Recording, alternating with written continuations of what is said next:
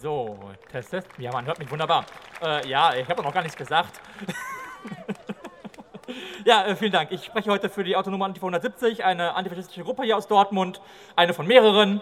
Ähm, und äh, auch wir äh, haben uns natürlich äh, mit diesem Versammlungsgesetz auseinandergesetzt und äh, sind hinreichend entsetzt von dem, was da geplant wird.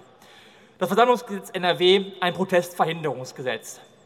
Vor etwa drei Jahren sind wir gemeinsam mit vielen anderen Menschen in NRW und bundesweit auf die Straße gegangen. Damals haben wir gegen die skandalösen Entwürfe für neue Polizeigesetze, die in fast allen Bundesländern aufkamen, unseren Widerstand organisiert. Die NRW-Landesregierung setzte schon damals ein Statement mit ihrem Entwurf, der in seiner Härte sogar noch das bayerische Polizeiaufgabengesetz übertraf. Diesen Kurs setzt Schwarz-Gelb nun fort und zieht das Tempo in Richtung autoritären Polizeistaat im letzten Jahr ihrer Amtsperiode noch mal deutlich an. Doch warum ist die Regierung der Meinung, dass es ein solches Gesetz überhaupt braucht? Der neue Entwurf soll vermeintlich die Verharmlosungen des NS, die Verharmlosungen des NS-Regimes verhindern. Klingt ja erstmal nach einer guten Sache. Zumindest wenn man außer Acht lässt, dass Verbote in der Vergangenheit doch eher mäßige bis gar keine Erfolge gegen rechtes Gedankengut zeigten. Mit der Partei Die Rechte und ihren, ihrer verbotenen Vorgängerorganisation, dem Nationalen Widerstand Dortmund, haben wir hier in Dortmund ja ein recht prominentes Beispiel dafür. Übrigens die gleichen Nazis, die auch irgendwo hier gerade durch die Stadt rumwirschen. Aber wie soll dieses Ziel denn nun mit dem neuen Versammlungsgesetz erreicht werden? Dazu müssen wir ein bisschen in den Entwurf reinsteigen, genauer in den Paragraph 19, symbolträchtige Orte und Tage.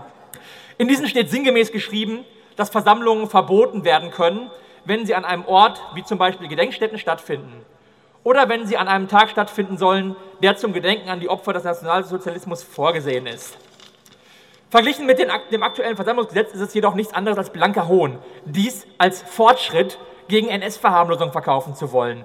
Denn im aktuellen Gesetz findet sich zwar, anders als in, als in dem neuen Entwurf, keine explizite Erwähnung bestimmter Daten als Grund für ein mögliches Verbot. Trotzdem können Versammlungen an bestimmten Orten jetzt schon verboten werden. Nach der aktuellen Rechtslage steht dabei der Schutz der Würde der Opfer im Mittelpunkt. Im neuen Gesetz wird hingegen lieber der Erhalt des öffentlichen Friedens fokussiert. Sehr antifaschistisch. Es scheint sich also weniger um den Kampf gegen Recht zu gehen, als um eine weitere Maßnahme, um gegen Versammlungen vorzugehen. Wir betonen noch einmal, Verbote reichen nicht. Nazis muss man nicht nur am 27.01. oder am 9.11. bekämpfen, sondern an jedem anderen Tag auch. Also gegen Nazis hilft dieses Gesetz schon mal nicht. Was, was dieser Gesetzentwurf stattdessen aber macht, Proteste gegen Nazis verhindern. So soll es künftig zum Beispiel verboten sein, eine Gegenkundgebung, etwa gegen einen Nazi-Aufmarsch, auch nur anzumelden, zumindest wenn diese am gleichen Ort und zur gleichen Zeit stattfinden soll. Inwiefern der Ort gleich ist, wird nicht genauer definiert.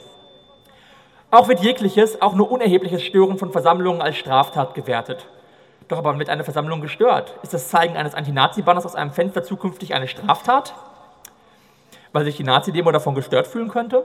Macht sich eine bunte Menschenmenge mit Trillerpfeifen zukünftig strafbar, wenn sie gegen eine menschenverachtende Kundgebung von Rechtspopulistinnen demonstriert?